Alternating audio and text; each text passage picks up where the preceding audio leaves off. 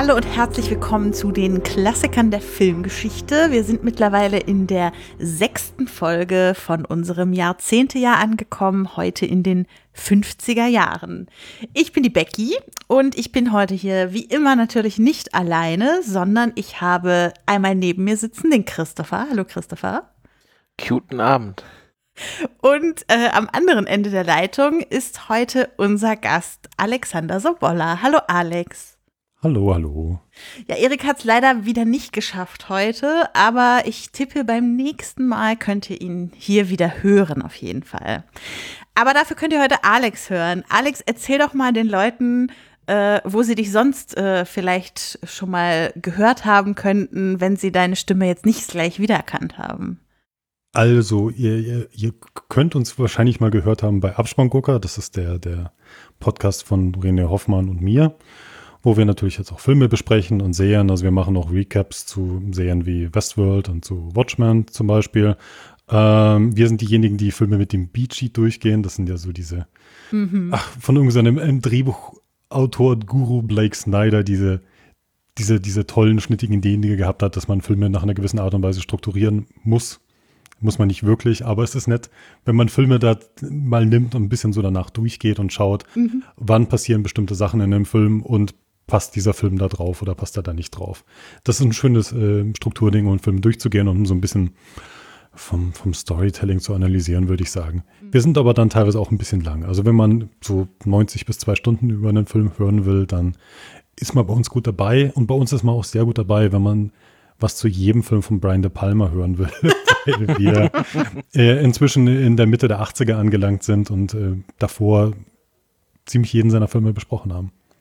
Nice. Und dann macht er ja auch noch äh, manchmal so, so Serien äh, Folge bei Folge. Ich erinnere mich, also ich habe da die Watchmen-Folgen mhm. bei euch immer gehört, genau. Genau, äh, Watchmen ähm, und ähm, Westworld. Ich, ich, ja, wir würden das ja auch irgendwie gern mehr machen für, für mehr Serien, aber das, wir, wir, kommen da nicht hinterher, ja. Ähm, ist ja klar, wenn man Folge für Folge spricht, dann. Lovecraft Country hätte ich zum Beispiel auch ganz gern besprochen, oder? Mhm. Aber. Mhm, das gucken wir auch gerade. Da habe ich aber noch nicht mal angefangen. Ja, ja das ah. ist, äh, ja. da kann man wirklich lange über eine Folge reden. Ja, ja, das wäre sowas gewesen, aber das ist halt immer schwer, ja, weil wir haben beide auch kleine Kinder daheim und so. Ähm, ja, und ansonsten ähm, für Leute, die Cinematic Smash Brothers hören, ähm, da habe ich relativ viele Folgen von dem Münchner Bereich anmoderiert und war auch öfter mal Teilnehmer und jetzt auch in der letzten Staffel zumindest noch am Anfang dabei. Wir sind ja relativ schnell rausgeflogen, aber. Ja, wir müssen am Wochenende im Finale antreten. Also. Oh, ja, ja, das ist ganz, oh, dann ganz viel tragisch. Dann leiden wir drauf. Wir sind schon voll in der Vorbereitungsphase. Also wenn ihr diese Folge hier gehört habt, vielleicht könnt ihr dann schon kurz danach euch das Cinematic Smash Team Tournament Finale an. Jetzt ist es ja das äh, Smash Team Tournament. Genau, weil man jetzt zu ja. zweit antritt. Ja, und das Brothers ist mal weggefallen. Ich finde das gut. Ja. Ähm, äh, wer, ist, wer ist denn euer Gegner jetzt? Äh, unser Gegner sind Max und Carly. Oh. Ja, ja, ja. It's gonna Warte mal, ist das, ist das Karma Karma? Ja, genau. Ja, ja, ja. Ja, ja, okay. Mhm, mhm. Ja, ja, ja, das sind fiese Gegner, würde ich sagen. aber, aber nicht aber Wir können das auch. Also. Ihr könnt das auch. Mhm. Aber ähm, jetzt versuche ich hier eine geschickte Überleitung zu machen, aber so richtig äh, fiese Charaktere haben wir auch in dem Film, den du uns mitgebracht hast heute, auch wenn er vielleicht nicht so bunt ist wie Lovecraft Country. Äh, und zwar hast du uns mitgebracht The Hitchhiker von Ida Lupino aus dem Jahr 1953 und Asche mhm. über unser Haupt, Christopher. Es ist seit 16 Folgen die erste mit einer Regisseurin. Kannst oh. du es dir vorstellen? Seit Whale Rider, den Jan uns mitgebracht hat damals. Ja, da war ich noch nicht mal dabei. Stimmt, da hast du nicht mal mit aufgenommen. Also äh, vielen Dank, Alex, dass du uns eine Regisseurin mitgebracht hast. Gerne, ja. Noch dazu in einem Genre, das ja auch äh, nicht so viel mit Regisseurinnen gesegnet war. Das ist ein sehr männerdominierte Genre. Aber mhm. gut, das ist eine sehr Regisseur-dominierte Zeit. Ähm, mhm. Also, ja, da kommen wir nochmal drauf, äh, wie viele andere Frauen vor Ida Lupino tatsächlich äh, bei amerikanischen Filmen Regie geführt haben. Das ist eine sehr, sehr traurige Zahl. Mhm. Mhm. Nichtsdestotrotz darfst du zum Anfang einmal unsere berühmte Einstiegsfrage beantworten, nämlich warum ist denn The Hitchhiker ein Filmklassiker für sein Jahrzehnt? Oh. Also es, ist, es hilft natürlich wirklich, dass es der erste Film noir ist, im englischsprachigen Raum wohlgemerkt, äh, wo eine Frau Regie geführt hat. Ähm, es ist aber auch ein wirklich hervorragend gemachter Film. Also er, er hat ja nicht dieses klassisch städtische, was ein Film noir hat, sondern eher so eine überbelichtet gefilmte Wüste, die halt sehr menschenfeindlich ist und so. Und er hat eine sehr, sehr, sehr interessante Stimmung und er ist aber visuell ähm, sehr, sehr schön eingefangen. Also Ida Lupino hat ein unglaubliches Flair dafür, wie man mit sehr wenig Geld unglaublich viel rausholen kann, um den Production Value rauszuholen. Und er ist gut gespielt und ist meines Erachtens schon so, so ein bisschen so ein vergessener Klassiker aus der Zeit, der eigentlich leicht erhältlich ist, weil er im Public Domain ist. Also man kann einfach auf YouTube gehen und sich den anschauen. Aber ich, ich wünschte mir, dass er vielleicht auch noch mal so ein bisschen würdigere Aufwertung mal kriegen würde. So eine, weiß nicht, so eine Criterion Collection oder sowas. Oder mhm. Das, das wäre sehr schön. Das würde dem Film meines Erachtens auch gerecht werden. Wobei ich ihn jetzt auch nicht absolut großartig fände. Also da gibt es schon genug Sachen, die mich jetzt bei diesem Film ein bisschen stören. Mhm. Aber es ist ein Film, den man nicht übergehen sollte. Es ist auch ein Film, den, ähm, ich glaube, das American Film Institute, also es gibt ja diese amerikanische, dieses Institut, die ja Filme ähm, quasi für die Nachwelt sozusagen dann ähm, was sagt man auf Englisch? Preservation? Was sagt man auf Deutsch? Äh, also hier die äh, Bewahren. Ist das Bewahren. die Library of Congress, die das macht? Library of Congress, gell? Stimmt, ja, genau so rum war es, ja. Kann sein, Und dass die, die, verbunden ist mit dem American Film Institute, aber. Ja, das, ich glaube, es stimmt, das American Film Institute und dann ist es das Library Congress Ding. Aber der Film ist ja da auch äh, als wertig genug gesehen worden, dass er Ende der 90er, glaube ich, aufgenommen worden ist. Mhm. Ähm, und Anfang der 90er ist er nochmal restauriert worden. Ähm, ja, ich, ich, ich finde, das ist ein schönes Ding, kann man sich anschauen. Ist jetzt nicht so ein gigantisches Ding, wo ein Humphrey Bogart rumspringt oder so, aber ähm, für, für Film Noir würde ich sagen, ist das ein wichtiges Ding. Diese Männer sehen da, also aus der Zeit sehen für mich eher alle gleich aus.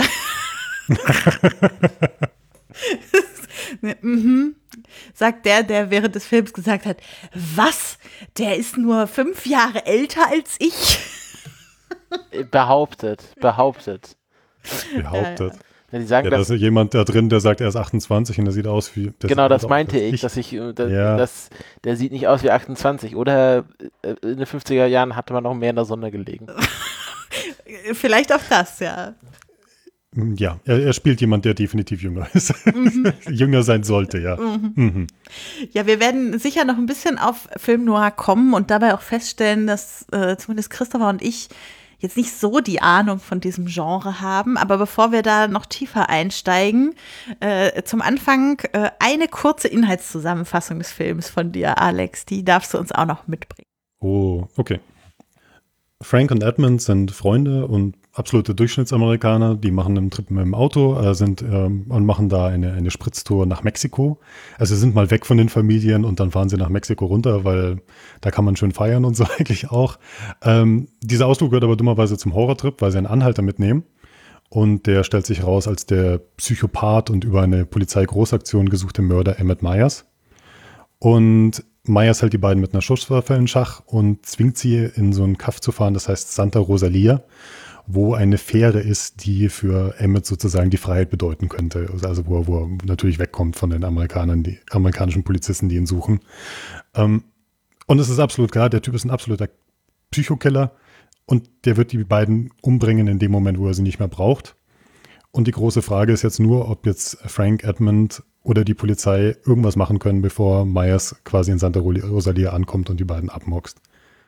Ja, sehr schön. Ich finde ja persönlich, äh, dass tatsächlich, also wenn ich, ich glaube, wenn ich in zehn Jahren an diesen Film zurückdenken werde, werde ich mich gar nicht an so viel Plot tatsächlich erinnern, sondern eher an, an optische Dinge, an die ich mich sehr gut äh, zurückerinnern mhm. werde, weil tatsächlich so diese Geschichte, ähm, vielleicht äh, mache ich es mal ganz äh, unüblich für uns und fange mit, mit etwas an, was sozusagen meine, meine Kritik ist. Ich fand die Geschichte Vielleicht liegt es natürlich auch daran, dass der Film nun 70 Jahre alt ist und äh, ich viele neuere Filme gesehen habe, aber ich also ich konnte mir ziemlich gut vorstellen, was da im Laufe der Zeit passiert und habe hm. jetzt nicht so richtig so ein Spannungsgefühl gekriegt, wie ich das von Kriminal- oder Gangstergeschichten oder so sonst kriegen würde. Ich finde, die Stärken des Films äh, lagen da durchaus woanders. Äh, wie, wie war das bei euch, als ihr den gesehen habt? Äh, äh findet ihr, das war ein spannender Film? Also ich fand, er war sehr suspenseful. Also es war schon, ähm, der funktionierte hauptsächlich über diese psychologische Ebene. Man hat diese drei Männer hauptsächlich in einem kleinen Auto zusammengefercht und ähm, es gibt immer so, also über so einen langen Zeitraum könnte man sich überlegen, es gibt jetzt mal eine Chance, ihn zu überwältigen, gerade wenn sie 2 zu 1 sind. Aber mhm. sie schaffen es halt nie, ihn wirklich ähm, zu überwältigen. Und das vielleicht hat auch was mit dem psychologischen Element zu tun, dass Emmett Myers schon sehr genau weiß, wie man ähm, Leute in Schach hält. Äh, also so wird das im Film auf jeden Fall aufgebaut. Ähm, mhm. Wo ich mir auch überlege, wenn man das, also ich glaube, das würde sich für so ein Remake anbieten, dass man die, das, also wenn ich jetzt ein Remake von diesem Film machen würde, ähm, dann würde ich das noch mehr in den Vordergrund stellen, diese psychologische, also dieses Kammerspiel in diesem Auto, wo ich mir auch überlege, Auto in den 50er Jahren, das war vielleicht auch gerade so die, die Zeit, wo sich viele Amerikaner ein Auto leisten konnten, dass diese neue Mobilität da war und dass vielleicht auch das Phänomen von Hitchhikern gerade, also vielleicht relativ neu war. Und das würde ich alles so ein bisschen in den Vordergrund stellen, wenn ich da nochmal ein Remake machen würde. Was ich damit sagen will, also das hat mir am meisten am Film gefallen. Mhm. Also ich würde ja grob behaupten, dass The Hitcher ja fast schon so ein bisschen so ein Remake ist. The Hitcher? Also. Sagt mir gar nichts. The Hitcher, ja. Also da gibt es ja zwei. Da gibt es ja einen aus Mitte der 80er mit Rutger Hauer und es gibt einen, der kommt 20 Jahre später mit Jean Bean. Aha. Ähm, ein Typ nimmt einen, An nimmt einen Anhalter mit und der ist auch ein total psychopathischer Killer. Mhm. Und also der 80er Jahre Rutger Hauer Film ist so ein Brett. Also ich werde auch mit dem René wahrscheinlich dieses Jahr noch über den Film sprechen. Der ist aber eher surreal. Also da ist wirklich, da passieren Sachen, wo man sich denkt, ähm, okay, das wirkt halt wie so ein bizarrer Fiebertraum jetzt langsam. Mhm. Aber das ist ein wirklich, wirklich richtiges Brett der Film. Und der hat. Ah, der ist sogar mit Jennifer Jason Lee. Ja, ja. Ähm, total geiles Teil, muss man nur gucken, dass man den umgekürzt kriegt. Hessen Deutschland in der 16er Fassung, äh, da ist nicht mehr viel über. Das ist ein fieses, ein fieses Teil und Rutger Hauer ist voll auf der Höhe. Ähm, ja, ja, aber das ist, das ist auch so ein ziemlicher Klassiker. Also man kann nicht, also weil der Film hat ja so, also was ja Ida Lupino mal haben wollte, so einen gewissen Realismus natürlich und so ein auch ein bisschen dokumentarischen Erzählstil vom Visuellen und der andere Film ist komplett auf, auf einem anderen Spektrum. Also der ist wirklich, mhm. wie gesagt, sehr, sehr traumhaft und sehr absurd und sehr, ja. Ähm, also, also für mich ist es so, der Film geht nur 70 Minuten und ich finde, die 70 Minuten ziehen sich schon ein bisschen, ja. Und ich habe das Gefühl, die Szenen sind ja alle gut gespielt und ich finde, die sind auch von, von den Dialogen sehr schön. Und die haben alle so eine, so eine, so eine schöne ähm, Dramaturgie in sich. Und obwohl sich das ja auch steigert, habe ich immer das Gefühl, ich sehe immer so eine, eine Variante derselben Szene. Ähm, ja, ich verstehe, was und, du meinst, ja. Ja, also es ist quasi immer dieselbe Nummer, nur ein bisschen anders. Ähm, und das ist irgendwie, also das ist das, das größte Problem, glaube ich, das ich mit dem Film habe, dass das Drehbuch ein bisschen same, same ist. Immer im, im Verlauf der Szene und dass da einfach da nicht so ein, so ein, so ein nochmal so ein, ein, ein, keine Ahnung, nochmal irgendwie so eine große Änderung kommt bis auf den Schluss. Und das finde ich so ein bisschen schade. Mhm. Ähm, andererseits hat der Film halt dann wieder andere Stärken halt vom, vom visuellen her und wirklich ja, von der Inszenierung und die Figuren sind ja auch wirklich gut geschrieben und der Film ist sehr, sehr puristisch. Der, der hat halt nicht viel, in Anführungszeichen, melodramatischen Bullshit, den ich jetzt irgendwie nicht brauche, sondern der ist sehr auf den Punkt und der hat, äh, also so, so, zum Beispiel so Sachen, dass sie dann unterwegs sind in Mexiko und die Leute in Mexiko reden Spanisch, ja. Und das ist für einen Film aus der Zeit und ich glaube auch, dass der spanische Dialog damals auch für ein Publikum nicht untertitelt war. Und für mich war er auch nicht untertitelt. Ja. Also nicht ja. mal in der heutigen restaurierten Fassung haben sie das gemacht, ja. sondern dann versteht man das halt nicht, beziehungsweise versteht vielleicht noch so den Städtenamen oder so, wie das halt so ist. Ne? Man versteht so die kleinen äh, Fetzen, aber wenn man halt kein Spanisch kann, dann geht es einem ja, wie. Den, wie den Leuten. Also außer der eine von den, äh, von den beiden Geiseln, der kann ja Spanisch und die anderen beiden Der kann nicht. Spanisch, ja. Und Aber er durfte auch nicht Spanisch reden. Das ist, ich finde, das ist, was echt ganz, ganz geil gemacht ist, dass man einen Charakter einführt, der Spanisch spricht, aber der dann kein Spanisch sprechen darf. Oder nur sehr kontrolliert und dass diese Szenen dann nochmal ein gewisses Gewicht bekommen. Also ich finde, das ist vom Drehbuch her wahnsinnig spannend gemacht, dass man äh, nach mhm. Mexiko geht, alle sprechen Spanisch. Man hätte theoretisch jemanden, der auch Spanisch übersetzen könnte, aber er darf es nicht. Das finde ich so einen schönen Kniff. Ähm, allein dafür lohnt sich der Film schon. Ja, dann lass uns doch mal kurz äh, bei, bei diesen beiden Freunden bleiben. Also äh, mhm. noch nicht so stark auf unseren Psychopathen Emmett Myers eingehen, sondern auf die Freunde Gilbert und Roy.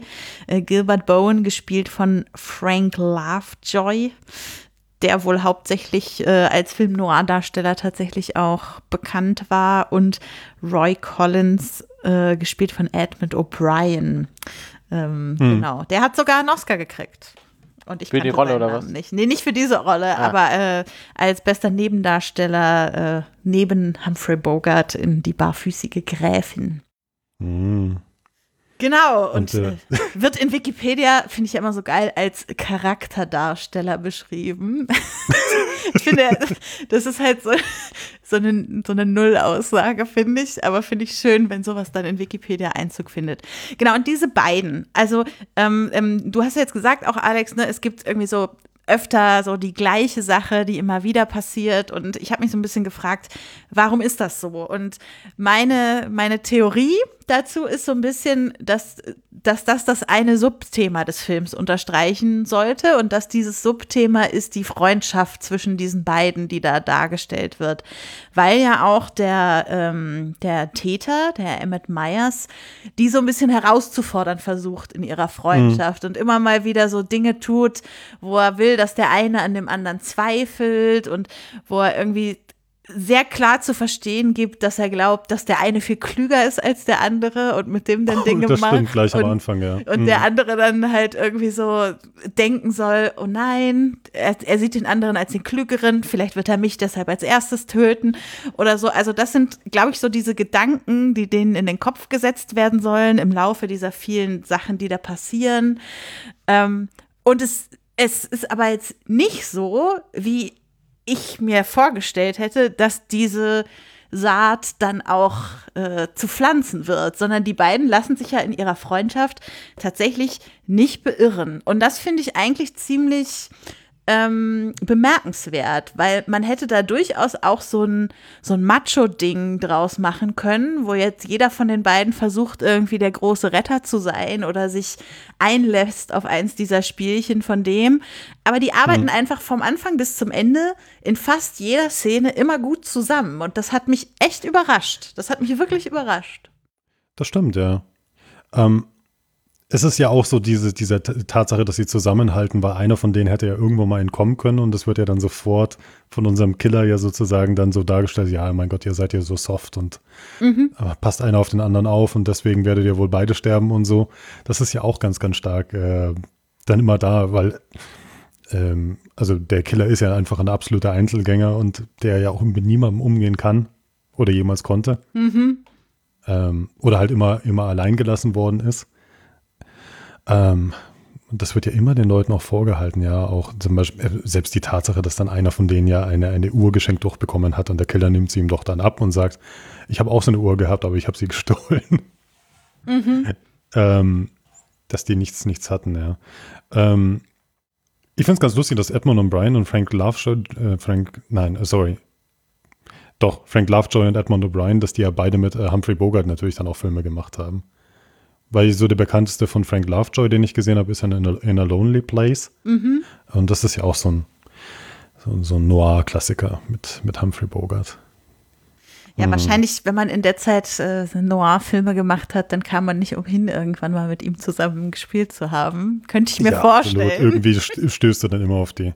Ähm, ich, ich kann mich jetzt irren, dass es jetzt ähm, der andere war, aber ich glaube, es war Roy Collins, der anscheinend irgendwann am Anfang erstmal als Magier quasi angefangen hat weil er einen Nachbarn gehabt hat, der ihm so ein paar Tricks gezeigt hat und der Nachbar war angeblich Harry, äh, Harry Houdini.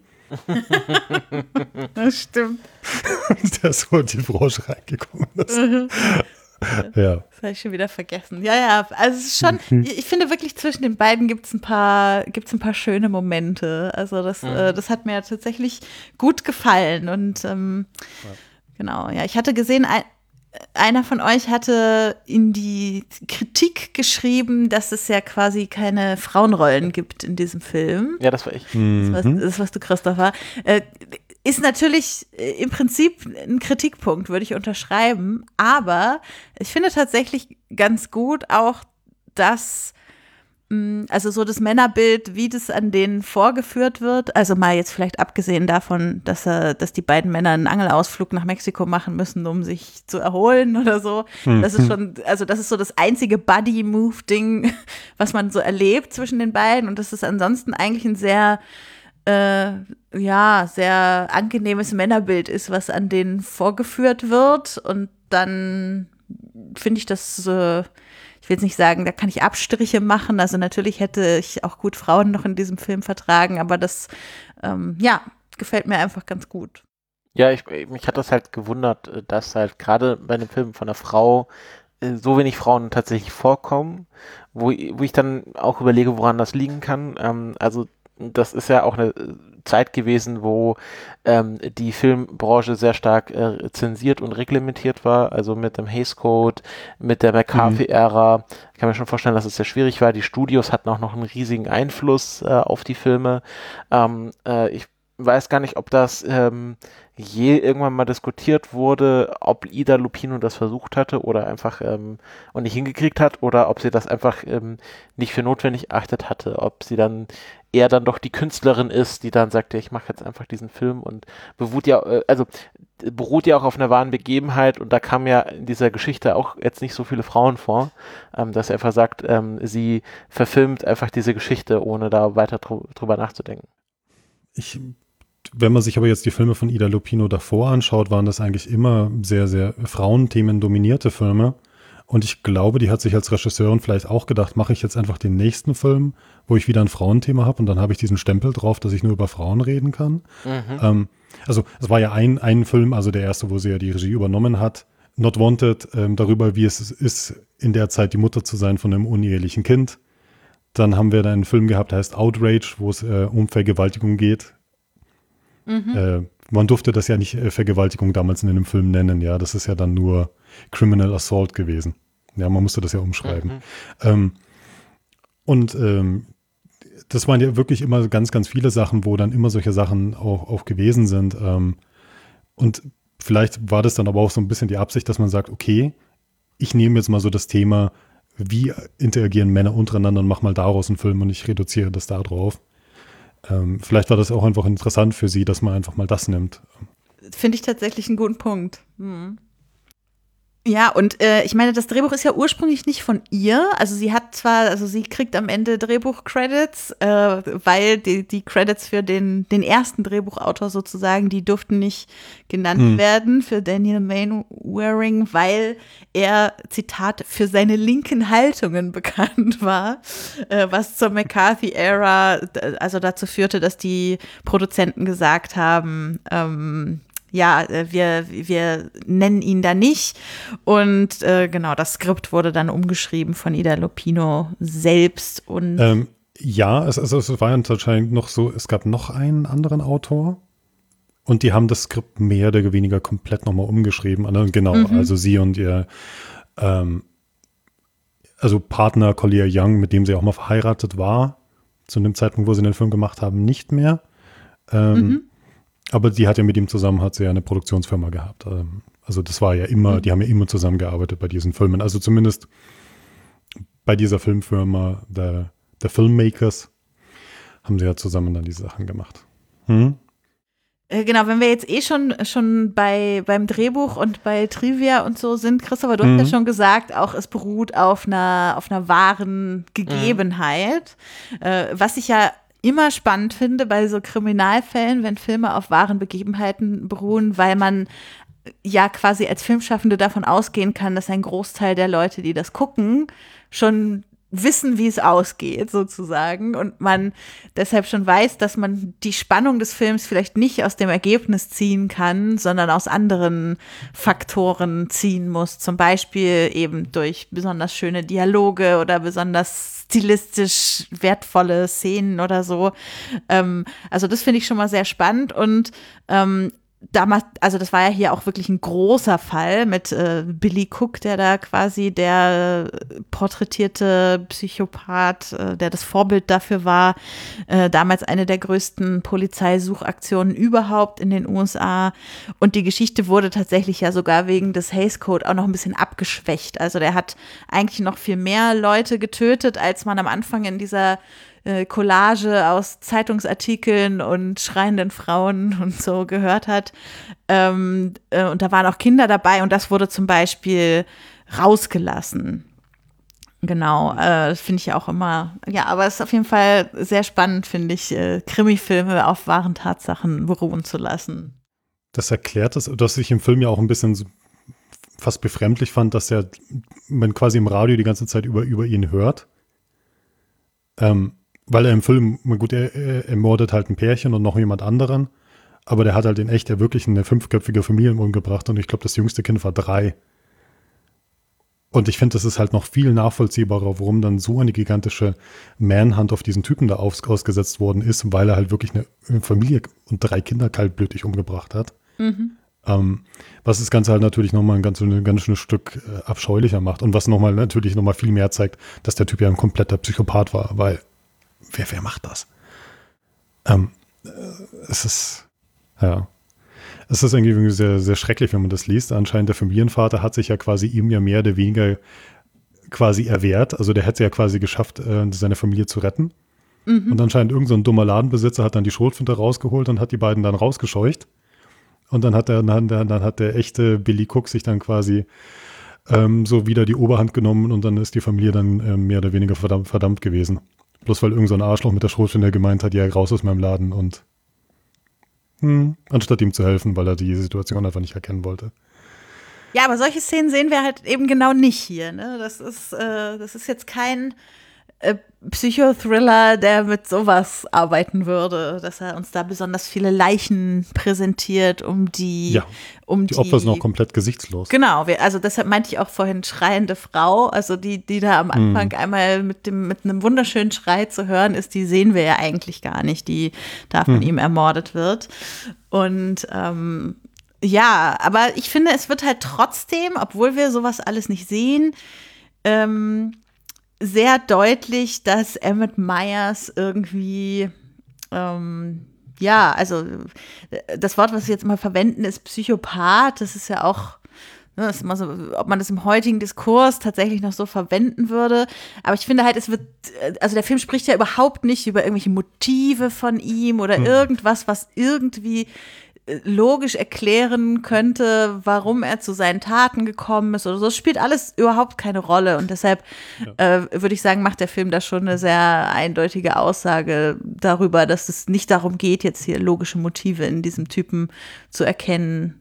Was ja auch ein Motiv im Film Noir tatsächlich ist, dass solche psychopathischen Täter da eine große Rolle spielen. Ja, ich finde ich finde das gerade spannend, dass er so ähm, also in dem Bereich so gesichtslos bleibt. Also dass er einfach in diesen Film reinkommt und ähm, das Böse verkörpert und äh, das auch äh, durch das Aussehen hinkriegt. Sie haben ihn ja, äh, also den Schauspieler, wie hieß er? William Tellman. Haben sie ja bis auf das hängende Augenlid nach äh, Bobby Cook nachmodelliert und ähm, er hatte die ganze Zeit auch über so eine gewisse Präsenz ähm, hm. im Vergleich zu den ähm, beiden Freunden, die ja so ein bisschen sind halt ein paar sind ein paar Lauchs, ähm, und äh, er hat halt mit seiner Lederjacke und dann guckt er grimmig und dann hat er mal seinen Colt und er sieht halt schon ein bisschen aus wie so ein Cowboy, wo ich auch denken musste, in der Zeit war wahrscheinlich Mexiko noch so ein bisschen das, der, der letzte Western, also so, wo man vielleicht auch als, als Kalifornier hingehen konnte, wenn man so ein bisschen mal ein Abenteuer erleben wollte, wie halt dieser Fishing Trip, dass man in der Natur ist. Und sie hatten ja auch irgendwie Proviant, also ich vermute mal vielleicht, dass sie da vielleicht auch irgendwo gecampt haben dann, ähm, es hatte, also hatte mich, klar, es ist ein Noir-Film, aber es hatte vielleicht auch so Anleihen von so einem Western, so der äh, der Räuber, der die Postkutsche überfällt und die dann zwingt, da in die Wüste zu fahren. Also hätte auch ein guten Western sein, Western sein können. Also finde ich, finde ich alles irgendwie sehr spannend, dass das miteinander verquickt ist. Ich finde auch sehr spannend, ähm, ich überlege halt äh, gerade, ob äh, Emmett Myers mit Mike Myers irgendwie verwandt ist. Also ob es da Du meinst, ob du hier ein Shared Cinematic Universe ja. hast? Das, das Ida Lupino, äh, Hollywood, äh, das Ida Lupino, ähm, John Carpenter Shared äh, Cinematic Universe. Mhm. Hm. ich weiß nicht. Ich bin auch nicht ganz sicher, aber es, mag ja, es mag ja sein. Äh, ähm, Zurück zu Emmett er, Myers. Der, der Killer heißt übrigens ja Emmett Myers, weil das war ja auch eine Auflage vom Hays Code damals noch, dass man nicht einen aktiven Mörder oder Kriminellen einfach dann quasi dann sozusagen seinen, seinen echten Namen nehmen ah, Das heißt, die mussten dann aus Billy Cook tatsächlich Emmett Myers machen, um klar zu sagen, ja, das basiert zwar auf dem Billy Cook-File, aber das dürfen wir nicht sagen, deswegen müssen wir auch bestimmte Sachen ändern. Ähm, das eine, was ich nur sagen wollte, die, die Leute, die man am Anfang nicht sieht, die sind ja mit Absicht auch gesichtslos weil man ja sozusagen dir suggerieren möchte als Zuschauer, dass das ja jeder sein könnte, der da quasi umgebracht worden ist, auch du. Mhm. Ähm, und das Marketing sagt es ja auch so vom Film damals. Ähm, ja, und auch der Opening, äh, Opening mhm. ähm, Sprecher, der dann sagt, jeden Tag nehmen viele Leute Hitchhiker mit und äh, die Leute, die wir zählen, das hätten, hättest auch du sein können. Aber sie, sie sagen es ja direkt. Also sind da auch wenig mhm, Subtil in mhm. dem, wie nee. sie das Mysterium aufbauen wollen. Ähm, und ähm, das hatte, für, für mich war das auch so ein bisschen wie so eine sehr lange PSA. Also so, nehmt keine Hitchhikers mit, weil es könnte ja ein Massenmörder sein. Das, das ist halt in den USA entstehen halt manchmal so Sachen, so Moral Panics oder dass man halt glaubt, jeder, jeder Hitchhiker ist ein Massenmörder und was jetzt aktuell ist, ist ja gerade viel so Human Trafficking. Also, dass die Leute glauben, sie sehen ständig am Flughafen irgendwelche Leute, die geschmuggelt werden. Das ist ähm, mm. so ein ganz großes Problem, wo dann einfach ähm, Kinder äh, von wildfremden Leuten am Flughafen festgehalten werden, weil sie glauben, ihre Eltern schmuggeln die gerade, weil dann so Pla Plakate aushängen. Entschuldigung, dass ich da so abschweife, aber das, das interessiert mich schon sehr. Ähm, wo er sagt, das sind die Anzeichen von äh, Human Trafficking und eins Anzeichen ist, sie haben nicht ihren Pass. Welches Kind hat am Flughafen seinen Pass in der Hand? Das ist ja alles bei den Eltern dann in der Handtasche. Und dann mhm. gibt es da so Verwechslung und ähm, das äh, wird jetzt auch, äh, merke ich immer wieder in Filmen aufgebracht, weil wahrscheinlich so Organisationen dann auch äh, sich dafür einsetzen, dass das in Serien oder so als Plotpoint aufgenommen wird. Ähm, und ich kann mir vorstellen, dass das vielleicht mit dem Film, aber vielleicht auch nach dem Film so war, dass dann ähm, die Leute ein bisschen vorsichtiger waren, wen sie als Hitchhiker mitgenommen haben. Eben durch ja. solche Filme, wo dann suggeriert wird, dass das ja jedem passieren könnte und dass es ja auf einer wahren Geschichte basiert. Und ähm, ja, das, das fände ich, äh, äh, finde ich, finde ich spannend, wenn man da mal so einen investigativen Podcast drüber machen könnte. The Hitchhiker, 70 Years Later. Also glaubt ihr, der Film wollte uns da auch sagen, nehmt keine Hitchhiker mit? Seitdem nehme ich keine Hitchhiker. Wie oft bist du Auto gefahren seitdem? das ist halte ich geheim. Hast du jemals einen Hitchhiker mitgenommen? Ich nicht, aber meine Eltern, als ich mal im Auto saß. Aber ja. nur so im Ort. Wahrscheinlich jemand, den sie kannten. Nein. Im Schwä in der schwäbischen Provinz. Oh, ist wahrscheinlich eher wie so der Anhalter bei Texas Chainsaw Massacre oder so. ja. Ja, ich finde tatsächlich auch, dass, also am Anfang habe ich auch gedacht, das ist aber jetzt ganz schön moralisch. Äh, habe ich auch noch irgendeinen blöden Kommentar auf der Couch auf jeden Fall zugemacht, als da diese, diese Title Card war. Ähm, hm. Aber ich finde, das hat der Film eigentlich schnell abgelegt. Also ich habe irgendwie nach kurzer Zeit nicht mehr das Gefühl gehabt, es geht jetzt darum, mir als Zuschauerin zu zeigen, guck mal, das könnte der Hitchhiker sein, der in dein Auto einsteigt, sondern dass hm. es wirklich äh, um das Kammerspiel zwischen diesen drei Leuten geht und dass es nur so der Aufhänger am Anfang war. Ja, das dominiert dann viel mehr. Ja. Das stimmt. Ja, das ist auch so ein bisschen vielleicht ähm, wie der Twilight Zone. Das ist halt so, ähm, also ich, äh, Ida Lupino hat ja ein paar auch, glaube ich, mindestens eine Folge von der Original mhm. Twilight Zone Serie gemacht und ähm, da gibt's, wenn ich mich recht erinnere, manchmal auch so Opening, nicht Crawls, aber so äh, da wird quasi die Szene eingeführt und es hat ja fast auch schon was Theatrales, dass man halt sagt, ähm, ähm, und, und äh, hier beginnt unsere Geschichte. Und äh, dass man halt so die Szene eben aufmacht mit einem Text, ist halt ein bisschen wenig elegant oder mit einem Sprecher, ist, ist jetzt nicht so elegant, aber ähm, es hat halt schon was von, ähm, man holt den Zuschauer ab und äh, trägt ihn sanft in die Szene, so dass er sich wirklich tief und sofortig in, in die Figuren einfühlen kann, als wenn der Film einfach mit den Figuren beginnt und man muss sie erstmal kennenlernen, Charakterentwicklung und der Film hat ja nur 70 Minuten Spielzeit, mhm. ähm, da, da, da hat man schon einiges an Zeit gespart. Und ich meine, so viel Charakter Entwicklung erleben wir jetzt auch nicht so richtig in dem Film. Nee, also genau. es ist tatsächlich eher ein Kennenlernen der Charaktere und dann verfestigt sich das Bild so im Laufe der Zeit. Genau, also da, da wäre ich jetzt zum Beispiel mhm. jemand, der sagen könnte, hier könnte man den Film auch auf 90 Minuten locker strecken. Ganz was Neues. Ja, wobei, also die, die Entwicklung ist halt, dass einer ja sich dann schon immer mehr irgendwie verliert und so sozusagen seine Coolness verliert und der andere das sich ja noch bewahrt. Also das ist so, Mhm. Das eine Ding, wo sie ja da ein bisschen auseinanderdriften. Bei dem einen merkst du nämlich wirklich schon sehr stark, dass er langsam auseinanderfällt, ja. Mhm. Ähm, und nicht mehr weit weg davon ist, dass es halt eben nicht mehr packt. Ja. Ähm, also man, so, so, so zwei Typen, die, also mein Gott, die sehen ja nicht komplett gleich aus, aber die sehen ja irgendwie trotzdem gleich aus. Wisst ihr, was ich meine? Also das sind jetzt nicht so zwei totale Charaktergesichter, sondern es sind ja so zwei, in Anführungszeichen, austauschbare Typen. Voll, ja. Ähm, und da merkt man das halt dann schon richtig krass, wie die dann auseinandergehen. Auch natürlich durch die Tatsache, dass einer dann nochmal sehr anders angezogen ist am Ende. Ähm, ich, ich finde das auch spannend, was ganz mhm. kurz am Anfang erwähnt wird, aber dann überhaupt nichts mehr mit irgendwas zu tun hat, äh, wo ich vielleicht auch ähm, da hätte noch mehr gern gesehen, da, da hätte ich gern noch mehr gesehen von. Mhm. Äh, der eine, der ähm, Gilbert sagt ja, ich war ja seit dem Krieg nicht mehr weg von den Kindern und der Frau. Mhm. Was ja bedeutet, mhm. dass beide, ich vermute auch, dass sie sich daher kennen, dass sie beide im Zweiten Weltkrieg gekämpft haben und mhm. äh, daher auch so gute Schützen sind. Und dass, dass das gar nicht mehr eingegangen wird, dass das ja auch Veteranen sind.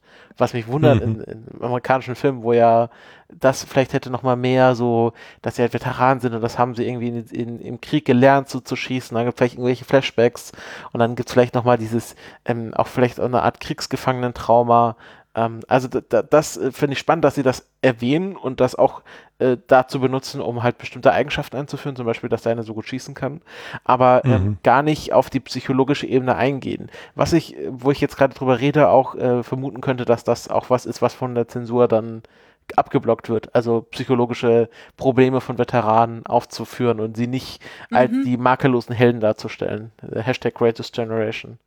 Mhm. Könnte sein, ja. Ich hab, es ist mir überhaupt nicht im Kopf geblieben. Also es, äh, ich gut, dass du sagst, dass es diese Szene ja. am Anfang gab. Ich fand, das, also ich fand das so, ich fand das einfach so spannend, dass er mhm. seit dem Krieg nicht mehr von der Familie weg war, was er da schon ein bisschen her war. Jetzt ja. ist er irgendwie zehn Jahre oder so. Fast, ja. Ja. Ja, das soll ja, ich schätze mal, das sollte ja auch Anfang der 50er spielen, was passiert ist, aber das ist dann sechs Jahre nach dem, nach ja. dem Zweiten Weltkrieg. Also. Ja. Ähm, interessant auch, weil ähm, der, der erste Ehemann von, von Aida Lupino, der ist ja dann wirklich, ähm, wo der Zweite Weltkrieg losgegangen ist, richtig ja auch rübergegangen nach Europa und ist ja als ein ziemliches Wrack zurückgekommen. Also der war ja anscheinend total durch und hat sich ja dann von ihr scheiden lassen und hat gemeint so, du, mit mir kannst du eh nichts mehr anfangen. Und das war's dann.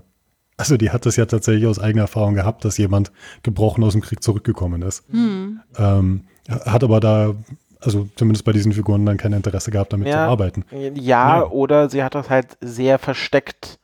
Also, genau, dass aber man dass man das nicht irgendwie groß ausbreiten muss, ja. Genau, dass man vielleicht jetzt, wenn man da in die Filmanalyse gehen würde, dass man sagt, dass hier Ida Lupino so als geheimer Morsecode, äh, vielleicht nicht bei Gilbert, aber bei Roy ähm, also sagen könnte, ja, der bricht halt, also der ist da nicht so resilient in dieser Situation, mhm. eben weil er Veteran ist. Und er ist zwar ein sehr guter Schütze, also er hat irgendwie kriegstechnisch gut abgeliefert, aber das hat ihn auch gezeichnet und das hat sie halt so geschickt eingebaut, dass es halt äh, keinem Zensor auffallen konnte.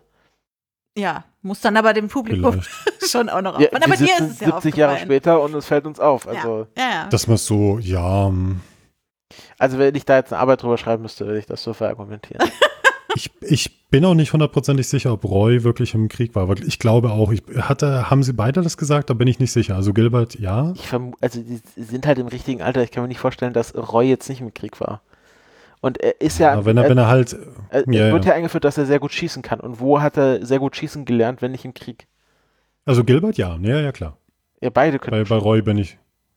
Äh, Gilbert kann schon. Ist nicht, ist nicht die Szene, im, im, im, äh, wo sie diese, wo einer die Dose halten muss und der andere schießt? Roy muss die Dose halten genau. und Gilbert Ach, Roy muss die Dose ja, halten. Ah, verstehe. Genau, ja. Und Roy ist ja der, der Mechaniker. Mein Gott, der hätte unter Umständen vielleicht auch noch normal weiterarbeiten können. Ähm, äh, ich, ich bin nicht sicher. Also da Okay, ich Vielleicht. arbeite nochmal an meiner These. Hm. Und, äh, Lieferst in den Shownotes nochmal nach, falls dir irgendwas. Ja, liefer, liefer mal so, so, so eine dreiseitige Abhandlung mindestens zu dem Thema. Oh, da muss ich aber ähm, ähm, ja, aber das ist die große Frage, ob was drin ist. Aber auf alle Fälle, ich finde es auch sehr schön, dass du keine Rückblenden hast. Ich finde es ja auch sehr schön, dass es dann nicht gibt, irgendwie, was dann gleichzeitig bei der Familie passiert, wo dann, was weiß ich, die, die, die Frau daheim ist und sich dann Sorgen macht. Ja, das, und, als du äh, vorher gesagt hast, es gibt kein melodramatisches, das habe ich mir überlegt, wie könnte man das ja. melodramatisch noch aufwerten. Und natürlich dann, dass die Familie dann bei dem FBI-Agenten sitzt und heult und die Kinder sind mhm. traurig und dass die Frau ähm, das wäre dann richtig modern, dann selber losfährt und sie ihn versucht zu retten und dann gibt es einen mhm. großen Showdown mhm. am Hafen, wo die Frau Emmett äh, die Waffe aus der Hand schlägt. Also wenn man den melodramatisch aufpeppen müsste, das wäre sehr einfach. Es wäre sehr einfach, ja. Aber der Film macht sich da nicht genau. einfach. Also ich finde, der, der greift nicht in die. Sehr trocken. Ja. Eben, sowohl vom Setting her als auch vom Drehbuch. Und also wenn wir bei, hm. wenn wir schon bei trocken sind, obwohl vielleicht ist trocken noch nicht das richtige Wort, aber zum Beispiel finde ich auch, es gibt ja noch diesen äh, mexikanischen Ermittler, den wir, mhm. also den wir ab und zu gezeigt kriegen. Ähm, normalerweise sind ja Ermittler im äh, Film Noir eher so Hardboiled Detective Anleihen. Das findet man bei dem jetzt so gar nicht, finde ich. Also der ist halt wirklich so ein, der arbeitet gut. So, also es ist tatsächlich mal ein Polizist, der seine Arbeit gut macht. Wir sehen ihn in jedem Ausschnitt, wo wir, wo er zu sehen ist, ein Stück vorankommen in seiner Ermittlungsarbeit. Man merkt ziemlich schnell, wahrscheinlich wird es da noch irgendwie zum Showdown, Showdown kommen, so. Und ähm, genau, das ist ja auch ein mexikanischer Polizist und auch so die anderen Mexikaner, die wir erleben, werden auch relativ positiv eigentlich dargestellt, merken ziemlich schnell, dass da irgendwas nicht okay ist und so. Also da, da, da war ich eigentlich sehr positiv davon überrascht, dass äh, jetzt in diesem Film so der Ermittler zwar eine Rolle spielt, aber jetzt halt nicht so diese typische, ah, in meinem Leben ist so viel schief gegangen und äh, Stimmt, es geht ja. total viel um mich, wenn ich jetzt hier ermittle und um meine Probleme, sondern der ermittelt halt einfach. Das ist sein Job und das macht er gut. Und das, obwohl er ein Mexikaner ist. Ja, ich glaube, der erste, den man sieht, ähm, das ist ja so ein FBI-Typ. Mhm. Der geht ja dann rüber nach Mexiko. Ja. Ähm, aber es ist ein ganz klares Procedural, der kommt dann hin und sagt, ja, so und so schaut's aus. Und dann wird halt dann da irgendwie so ein, so, so ein Posten aufgemacht. Ich, ich glaube, ich fand es aber auch wirklich, was du meinst, so angenehm, dass die mexikanischen Polizisten nicht als Idioten gezeigt, äh, gezeigt werden oder als korrupt. Weil es gibt ja eine Stelle, wo ja dann äh, Gilbert sein Ehering auf den, auf so, so, so, so, eine, so eine Benzinpumpe legt, ja. Ja, und ich glaube, in einem Film, der 20, in einem Film, der 20 Jahre später rausgekommen wäre, hätte der mexikanische Polizist wahrscheinlich den Ring eingesteckt und so getan, als wäre nichts. Mhm, mh.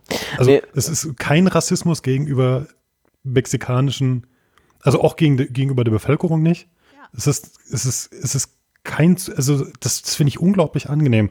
Die sprechen Spanisch, die, die, die werden nicht als extrem arm dargestellt oder irgendwas, sondern die, die machen ihr Leben und die Polizisten machen alle ihren Job.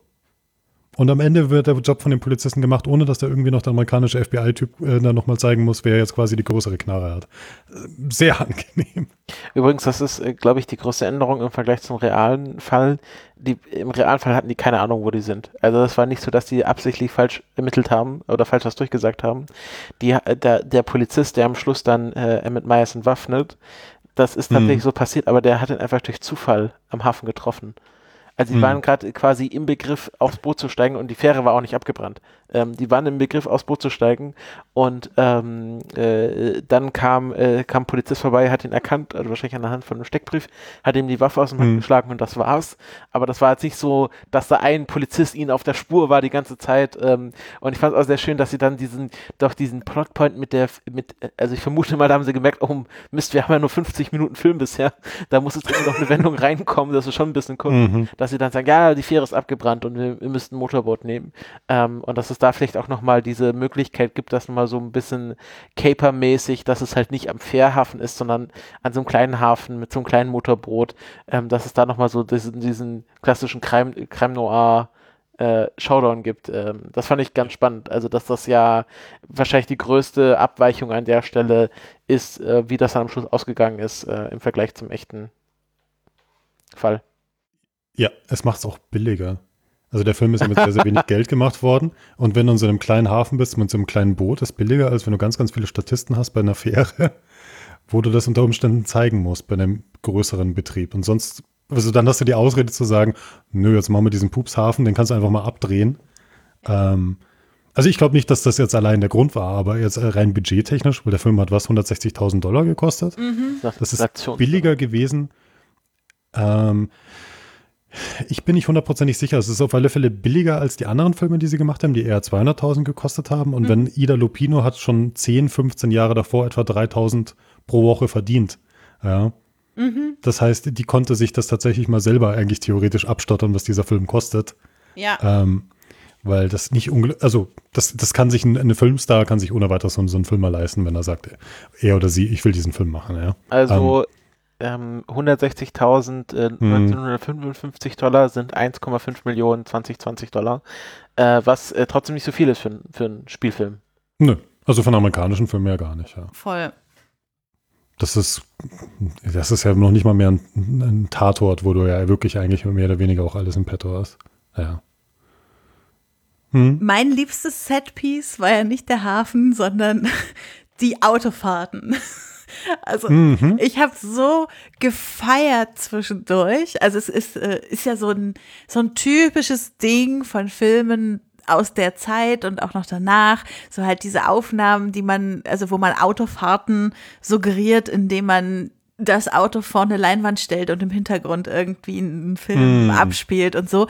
Und die fahren ja wirklich sehr lange und sehr viel in diesem Auto. Und manchmal ist es wirklich mhm. sehr also sieht es sehr filmnoirig aus. Man sieht nur so die Gesichter und alles ist ganz eng. Und manchmal wird es fast komödiantisch, finde ich, wenn sie dann da so die die ganz gerade, aber sehr bergige Straße in Mexiko langfahren und man im Hintergrund immer sieht, wie halt die Berge so hoch und runter gehen. Ah, ich, ah, ich fand's, also ich liebe das. Ich fand es großartig mit den Autos. Ähm, aber ich fand auch sonst das Drumrum um die Autos sehr gut. Also ich finde tatsächlich, äh, auch weil du, Christopher, hast ja diese äh, äh, Wilder Westen in Anführungsstrichen Analogie vorhin aufgemacht. Also diese, diese Einsamkeit auf den Straßen drumrum und dass die da wirklich keinen treffen und kilometerweit zu irgendwelchen Tankstellen fahren müssen und alles irgendwie leer ist und entweder ganz weiß oder ganz schwarz im Dunkel und dann sehen die da auch wirklich nichts und wir als Zuschauende sehen auch irgendwie wirklich nichts, bis einer wieder vom Auto angeleuchtet wird oder so. Also ich finde das äh, das meinte ich auch vorhin mit, äh, das sind die Sachen, die mir wahrscheinlich in zehn Jahren von diesem Film noch im Kopf sein werden, weil mir das einfach so, so gut stilistisch gefallen hat, was sie da gemacht hat. Ja, kann ich nur zustimmen. Ja, es ist halt schon fast so, so ein bisschen wie bei, bei Spielbergs Duell. Also es, es wirkt halt wirklich, die Leute fahren halt Auto und es sieht halt aus wie jemand, der richtig Auto fährt in der Wüste. Ja. Und nicht immer nur diese billige Poor Process oder ähm, ja, diese Rückprojektionssachen. Ähm, nö, es, es, es, es, es, ist, es ist greifbar. Es ist, der Film wirkt halt nicht so artifiziell wie viele Filme aus der Zeit. Ah, voll. Ja. Ich fand am spannendsten, spannendsten, was man 1955 an Essen für einen Roadtrip mitgenommen hat, ähm, wo sie, äh, mm. das war ja für mich dann ein Fest, als sie in diesen Krämerladen gegangen sind und dann mhm. Tonnen an Suppe gekauft haben und wo er dann mhm. meinte, hier Tomato Soup, I like, I, I like this. Ähm, und das fand ich so, das, das war so, das war für mich so richtig so ein Period Piece. Wo die wahrscheinlich, als sie den Film gemacht haben, gar nicht drüber nachgedacht haben. Sagen, gut, kaufen sich halt irgendwie Dosenfutter. Und ich finde das so spannend, was man da für Sachen mit hatte. Ich wollte, hätte auch gern gewusst, was sie da in ihrem Kistchen hatten, was sie dann am Anfang auspacken. Auch total ungekühlt mm. und alles natürlich. Das ist ja, ähm, also hat man ja keine Kühlbox gehabt. Fand ich, also das fand ich wirklich sehr spannend, aber da bin ich vielleicht auch ein bisschen eigen. Vielleicht. Ja. Sonst noch was, was euch inszenatorisch oder vom Stil besonders im Kopf bleiben wird? Die, die Wüstenaufnahmen an sich natürlich. Ähm, also wir haben es ja bei Film Noir und das ist ja immer so ein, ja doch immer so, dass ja eigentlich die, die, die Menschen in so einer, oh, ähm, sagen wir mal, Umgebung legen, die ja nicht so besonders menschenfreundlich ist. Ja, also entweder sind es halt diese, diese, diese Stadtwüsten und sonst irgendwas und da ist es halt wirklich die, die Wüste. Mhm die ja auch so ein bisschen überbelichtet ja immer aufgenommen worden ist und die ja wirklich so richtig menschenfeindlich wirkt, wo man ja auch kom komplett immer verloren ist in der Landschaft und das Einzige, wo, woran man sich hängen kann, ist ja ein Auto. Ähm, das finde ich schon sehr, sehr schön eingefangen. Also auch wirklich die Art und Weise, wie, wie Lupino Landschaften inszeniert und äh, wie, wie dann diese Menschen so quasi so winzig klein in dieser Landschaft so, so verschwinden, ist schon sehr schön. Ich fand sie auch sehr schön, wie das Auto halt dann auch nach und nach den halt dann wegstirbt und sie das Auto einfach auch dann nicht mehr haben, ja. Da war jetzt eher doch Automechaniker. stimmt, ja, aber der Automechaniker zerfällt uns ein Auto. das stimmt. Ah, ja. Leute, das stimmt. Das ist eine psychologische Verbindung. Das ist wie bei. Äh, ja, ja. Wie heißt die Stephen, Stephen King The Buick? Das Stephen King Novel mit, wo das Auto äh, mordet? Ja, wie heißt es denn nochmal? Ich glaube The Buick. Ähm, nee, nee, nee, das ist Christine. Genau. Ah ja, Christine. Genau, das, das kann, ist der Film nur Christine und das Buch heißt anders? Ähm, das kann vielleicht sein, ja. Aber Christine ist auf alle Fälle der mhm, Film, mhm, ja. Genau. Mhm. Dass da so eine psychologische ähm, Verbindung stattfindet. Ja, ja. Also ein Automechaniker kann Autos nur reparieren, wenn es ihm gut geht. Ja, genau. Mhm. Und ich fand diese Szene natürlich auch schon sehr schön, dass wir halt äh, einen, einen, den, den Killer haben. Ähm, der halt ein Auge hat, das nie richtig zugeht und diese Stelle, wo er doch dann schläft oder auch nicht und mhm. du kannst mhm. es so schwer einschätzen und sie sind dann so in Decken gekuschelt neben ihm und starren ihn so an und fragen sich da die ganze Zeit, ist es jetzt oder nicht? Ja? Schon ähm, sehr geil. Ja, also auch wirklich, um diese Frage zu beantworten, sehr so, ja, mein Gott, warten Sie nicht einfach, bis er schläft und hauen ihm dann eine auf den Kopf. Und dann, du, wo du halt dann doch immer wieder die Angst hast, was dann sein könnte. Mhm. Ähm, weil er, weil er ja auch gleich demonstriert wird, dass er halt auch ein guter Schütze ist. Also der kann mit der Waffe ja auch umgehen, ja.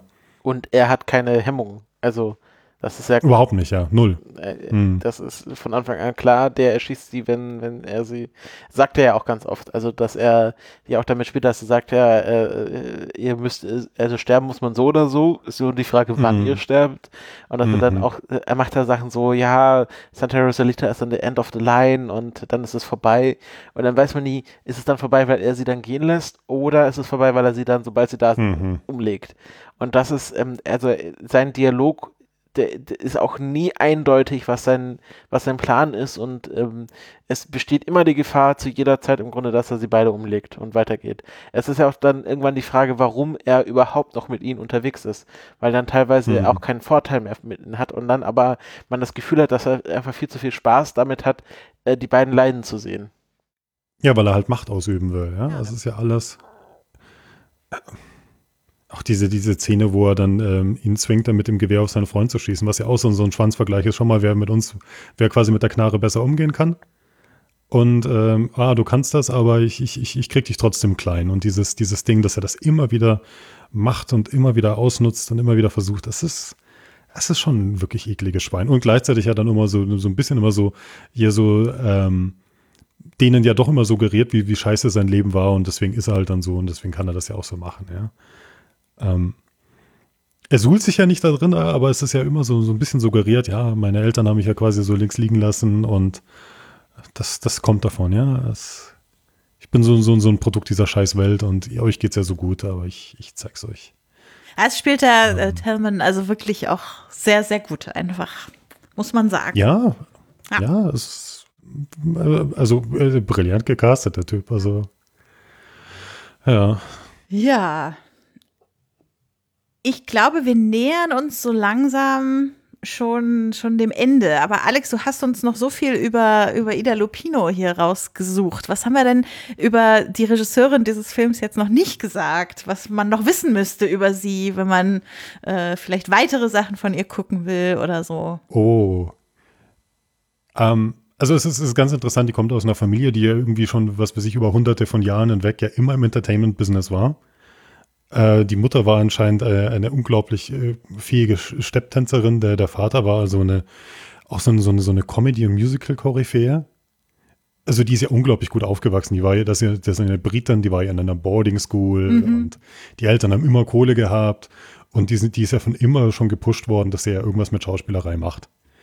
Und die ist ja mit gerade mal 15 dann rübergegangen in die USA, weil halt dann wirklich im Hollywood mal so richtig am Aufrollen war und halt wirklich es halt businessmäßig gut lief. Und die hat ja im Teenageralter schon Rollen gespielt, wo man sich denkt, das würdest du heutzutage niemals einem, einem Mädchen geben. Also das Schlimmste, was ich gehört habe, war, dass sie gerade mal 13 oder 14 war und eine Prostituierte gespielt hat. Und ähm, mhm. ihr Freier ist gespielt worden von dem Typen, der ihr Taufpater war. Oh. Wo war das? Und so sitzt du da und denkst Taxi dir. Driver. Ja, aber da hast du in den 70ern hast du, hast du da eine, eine, Psychologin gehabt, die immer sich wieder mit der zusammengesetzt hat, mit Jodie Foster, so nach dem Motto, geht's dir gut? Wir machen das jetzt und du hast eine Betreuung und sie hat es halt einfach dann mehr oder weniger. Ja, und die richtig äh, schlimmen Szenen wurden von machen. ihrer Schwester gedubelt. Ja, ja. Und da sitzt du da und denkst dir, boah. Ja. Ähm, äh, die hat, ähm, was ich interessant fand, die war erst bei Paramount und Paramount hat ihr irgendwie niemals richtig interessante Rollen gegeben, zumindest für sie war sie ja immer was, was wirklich Spannenderes machen wollte. Und die hat dann erst bei Warner dann so diese große Zeit dann wirklich gehabt, wo sie dann noch zufrieden war. Und hat halt dann natürlich auch ganz, ganz viel Film Noir gemacht. Ähm, They Drive by Night und dann hat sie ja High Sierra nochmal gemacht mit Humphrey Bogart und so. Ähm, und ich fand, ich fand das halt wirklich ganz spannend und dass sie ja dann nach langem, also nach vielem Hin und Her, aber wie gesagt, also die war in vielen großen Filmen drin und gerade um den ersten, äh, mal, um den ersten, um den Zweiten Weltkrieg herum war die richtig, richtig, richtig, richtig erfolgreich. Ähm, wobei sie selber gemeint hat, dass sie quasi so, so, ähm, weil Betty Davis war ähm, die große Schauspielerin bei Warner und dass sie immer so die zweite Geige gespielt hat. Sie war quasi immer so die, wenn Betty Davis gesagt hat, nein, dann mhm. hat sie das dann eher bekommen. Mhm. ähm, ähm, da gibt es auch so Kommentare, was ich gelesen habe, dass es halt schade ist, weil vielleicht, wenn sie bei einem anderen Studio gewesen wäre, die dann nicht irgendwie quasi die andere größere Schauspielerin gehabt hätten, was sie dann vielleicht noch gehabt hätte als Karriere. Ähm, hat dann aber auf alle Fälle angefangen, Regie zu führen, weil sie halt auch ihren, ihren zweiten Ehemann dann getroffen hat, äh, Colette Young. Und die haben zusammen diese Produktionsfirma gegründet und die wollte, sie wollte aber halt auch dann andere Sachen machen als nur dieses Hollywood-Ding. Ich glaube auch, ganz fiese gesagt, ich glaube, bei diesem Hollywood-Ding, wo du dann irgendwelche dicken Männer gehabt hast, die sich dann gegenseitig die Sachen zugeschustert haben, hätte sie, glaube ich, auch keinen keine Erfolg gehabt. Also ich, ich, ich die, sie hat es ja dann später auch mal versucht, sie war ja dann bei einem Studio und die hat niemals Regieaufgaben bekommen, obwohl sie das wollte.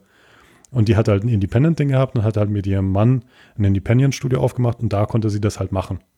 Mhm. Ähm, aber musste sich anscheinend auch teilweise sehr umdenken. Also sie hat dann selber in Kommentaren gesagt, ja, dann habe ich mit dem Kameramann geredet und habe ich mich natürlich halt ein bisschen dümmer gestellt, damit er ja dann nicht irgendwie in seinem männlichen Ego gekränkt ist.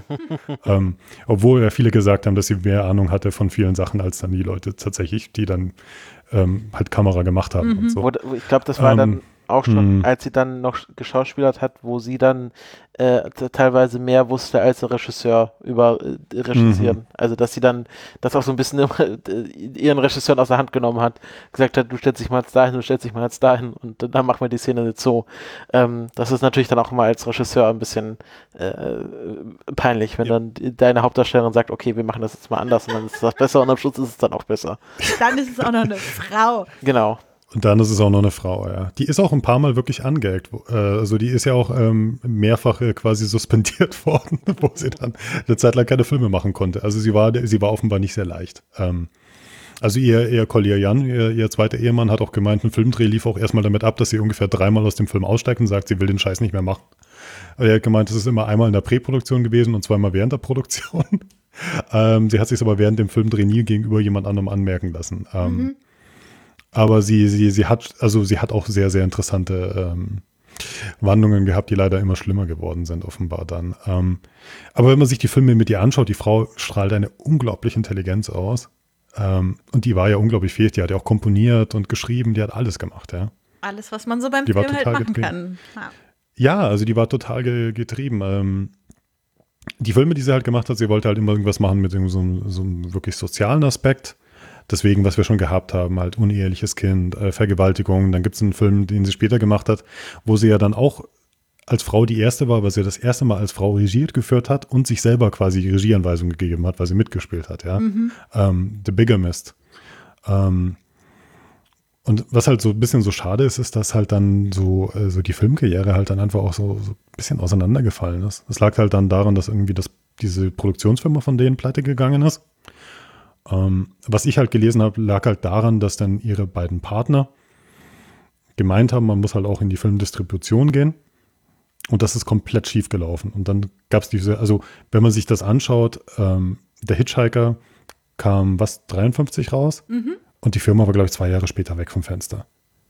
Und das liegt halt wirklich daran, dass die halt einfach dann ähm, in einen Bereich eingestiegen sind, wo keiner von denen wirklich Ahnung hatte. Und sie hat anscheinend dagegen gestimmt und sie, sie ist halt überstimmt worden und dann war die Firma halt weg. Äh, und sie hat halt ein Arschloch geheiratet danach, das hat ihr nicht geholfen. Also anscheinend wirklich nicht. Die war irgendwie 20 Jahre mit dem ja dann verheiratet. Ähm, und der muss sie wirklich grauenvoll behandelt haben und sie ist ja ihm ewig lang treu geblieben. Ähm, und das hat unglaublich wenig ihr geholfen in ihrer Karriere. Es ist leider echt ziemlich traurig. Das ist auch ein Typ, den, den sieht, die, die hat mit ihm zusammengearbeitet in vielen Sachen. Die ist ja sogar mit ihm in einer Batman-Folge drin. Da gibt es ja so eine Folge mit so einem Pärchen, das sich unsichtbar machen kann. Und das sind die beiden. Und das sind ja beide. Ja, ja. Howard Duff und, und, und sie. Aber Howard Duff ist halt jemand gewesen, der war Alkoholiker, dann war sie Alkoholiker. Der ist auch immer wieder abgehauen und der war irgendwie auch blacklisted. Dann hat sie dann die Kohle eingeschafft, weil er nicht arbeiten konnte. Dann hat sie irgendwie tonnenweise Scheißjobs angenommen, nur irgendwie, irgendwie damit das irgendwie wieder einigermaßen läuft. Ähm, und äh, weil sie halt dann später halt auch wirklich extrem alkoholkrank war, ist halt wirklich auch nicht mehr viel passiert dann. Also die hat dann viel Fernsehen gemacht, war auch die erste Regisseurin, die wirklich äh, Episodic Television gemacht hat und da Regie geführt hat. Muss man sich mal vorstellen. Also sie war quasi die erste, also die zweite Frau, die glaube ich in der, in der, in der Directors Guild damals war. 1300 Mitglieder und sie damals war, zu dem Zeitpunkt war sie die einzige Frau, weil die andere schon lange nichts mehr gemacht hat. Die erste, die für Fernsehen Regie geführt hat ähm, die erste, die sich als Schauspielerin selber Regieanweisungen gegeben hat, also die war schon äh, ein ziemlicher Trailblazer. Das ist mhm. ziemlich unglaublich. Hm. Hm. Ja, ich, äh, ich nutze jetzt einfach das äh, nochmal als Chance, um einen Podcast zu pluggen. In dem geht es zwar nicht um Ida Lupino, aber auch um eine Regisseurin und Produzentin und äh, also die auch so, ein, so eine äh, Alleskönnerin im Film war. 20 Jahre später, aber ich fühle mich von der Geschichte eigentlich ziemlich erinnert. Und zwar äh, gibt es bei äh, you, Must, you Must Remember This, äh, das ist ein amerikanischer Podcast, die äh, letzte Staffel, da geht es um Polly Platt. Und ähm, ich kannte die überhaupt nicht vorher. Und bei allem, was du jetzt gerade so erzählt mhm. hast, fühle ich mich echt voll erinnert an das, was in dem Podcast auch erzählt wird. Deshalb äh, nutze ich die Chance jetzt nochmal. Also alle, die irgendwie Lust haben, sich noch mehr mit weiblichen Filmschaffenden äh, jetzt nicht heute, sondern vor vielen Jahren zu beschäftigen, da mal reinzuhören. Das äh, kann ich empfehlen. Das ist ein fantastischer Podcast. Ich muss auch sagen, äh, also You Must Remember This, eine der ersten Folgen ist auch über Ida Lupino. also Ida Lupino hat da tatsächlich auch schon eine Folge sogar bekommen. Mhm. Wobei die Polly Platt Nummer wesentlich epischer ist. Also das sind ja, was, acht Episoden oder so? Ja, ja. Ähm, ja. ja. Ich werde da, ich werde auf jeden Fall auch die fantastischer Podcast. Ja, und ich werde auf jeden Fall auch die Ida Lupino Folge verlinken, sodass man das leicht finden kann. Was ich mhm. noch gelesen habe, ist, dass ähm, Beatrice Arthur, die man ja aus den Golden Girls kennt, ähm, als eine Inspiration, warum sie überhaupt das Schauspiel angefangen hat, äh, gesagt hat, dass sie so sein wollte wie Ida Lupino. Mm. Guck an, dann hat sie es doch noch geschafft, wenigstens ein bisschen Role Model zu werden ja. für andere Frauen in also der Zeit. Ich vermute mal nicht nur für äh, Beatrice Arthur, aber halt äh, sie ist so wahrscheinlich die bekannteste, die dann sich auf Ida Lupino beruft. Mm. Schön. Ja. Haben wir noch etwas vergessen? Brennt euch noch etwas auf dem Herzen, worüber wir noch nicht gesprochen haben jetzt bezüglich des Films? Ich würde noch mal kurz darüber reden wollen, ähm, was sie für Proviant eingepackt haben und ob sie im Krieg waren oder nicht. das kommt ja in meinem acht, achtteiligen Podcast. Mhm. Und sonst? Ja, nee, gut, weil dann, Alex, kommt jetzt die Abschlussfrage, äh, die auch äh, jeder Gast hier beantworten muss. Du hast ja am Anfang schon Aha. gesagt, warum ist es ein Klassiker für sein Jahrzehnt? Jetzt äh, werden wir noch ein bisschen größer. Warum ist es, ist The Hitchhiker ein Filmklassiker? Also du darfst dir gerne aussuchen, ob du es persönlicher, warum es ein Filmklassiker für dich ist, argumentieren willst oder filmgeschichtlich, ähm, your stage. Also ich, ich finde als Film, das ist ein, das ist ein wirklich ein guter, solider Film. Der ist toll gemacht. Ähm, ich finde ihn nicht absolut großartig oder sonst irgendwas, aber äh, als historisches Stück Film, also auch wirklich, um nochmal zu sagen, es hat eine Frau Regie geführt in einer Zeit, wo Frauen nicht Regie geführt haben. Ähm, und zwar mit einem unglaublichen Maß an Klasse und mit einem, mit einem einem Sinn von, wie kann ich Schauspieler führen, mit einem Sinn von, wie kann ich visuell inszenieren, mit einem Sinn, also auch mit einer Art und Weise, wo man wirklich mit, mit, mit bestimmten Sachen gebrochen hat. Wie gesagt, in Mexiko wird mexikanisch gesprochen. Die Sonne brennt einfach mal richtig runter. Wir machen mal einen Film noir, der komplett anders ist. Wir machen einen Film, der eher realistisch ist. Wir machen einen Film, der nicht irgendwie melodramatischen Bullshit hat. Ähm, also da ist wirklich jemand da gewesen, der genau gewusst hat, ich will einen Film so machen und um das durchzuziehen, das finde ich schon mal wirklich, wirklich großartig. Und ich finde es halt schon, wie gesagt, nochmal schade, dass dieser Film nicht mehr Aufmerksamkeit verdient hat. Meines Erachtens hat er eine Criterion verdient ähm, oder irgendwie in einen anderen großen Fall aufgenommen zu werden. Der hat irgendwie eine gute Blu-ray-Auswertung verdient. Der hat nochmal irgendwie eine bessere äh, Restauration verdient. Ähm, deswegen würde ich sagen, es ist vielleicht ein bisschen so ein Underdog-Ding. Ja, das ist nicht irgendwie so ein großes Humphrey Bogart, äh, The Maltese Falcon Filmchen oder so. Mhm. Aber es ist ein Film, über den man mal reden sollte und den man nicht einfach übergehen sollte, weil er wirklich mal ein bisschen Fokus verdient hat. Und ich glaube, als Einstiegsdroge zu dem, was Ida Lupino sonst gemacht hat, weil meines Erachtens die Frau in ziemlich allem, was sie gemacht hat, unglaublich fähig ist, ist das ein schöner Start. Sehr schön. Ja, vielen Dank, mhm. dass du uns diesen Film mitgebracht hast und äh, dafür gesagt hast, dass wir hier endlich mal wieder über den Film von einer Frau gesprochen haben.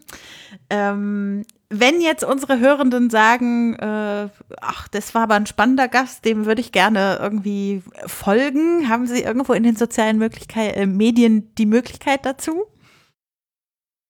Ja, natürlich. Man muss ja, man muss ja sozial sein, wenn man podcastet. äh, also, wir sind auf Twitter, da sind wir wirklich am meisten aktiv unter äh, Abspann Podcast. Wir haben auch eine Webseite, abspanngucker.de und wir haben auch eine Facebook-Seite, da bin ich irgendwie nicht so aktiv, da, da wird da automatisiert, wird einfach immer so ein Link auf die neue Episode draufgehauen. Deswegen geht auf Twitter, Abspann Podcast ist definitiv die, die beste Adresse, um uns zu folgen. Ähm, ja. Einspannen. Mhm. Ja, dann ähm, nochmal vielen Dank, dass du da warst und uns schon mal den, ja, den klar, Grundstein danke. quasi auch für die nächste Folge gelegt hast. Denn in unserem Jahrzehntejahr geht es natürlich nächstes Mal wieder ein Jahrzehnt zurück und wir landen in den 40ern, was natürlich auch noch ein Hochjahrzehnt des Film Noir ist. Und da mhm. wird der liebe Steve, Steve Geiler, zu Gast sein und uns Double Indemnity, also Frau ohne Gewissen von Billy Wilder mitbringen. Also das euer Hausaufgabenfilm fürs nächste Mal, wenn ihr den den äh, geguckt haben wollt bis zu unserer Besprechung. Ähm, da wird es dann noch ein bisschen mit Film Noir weitergehen.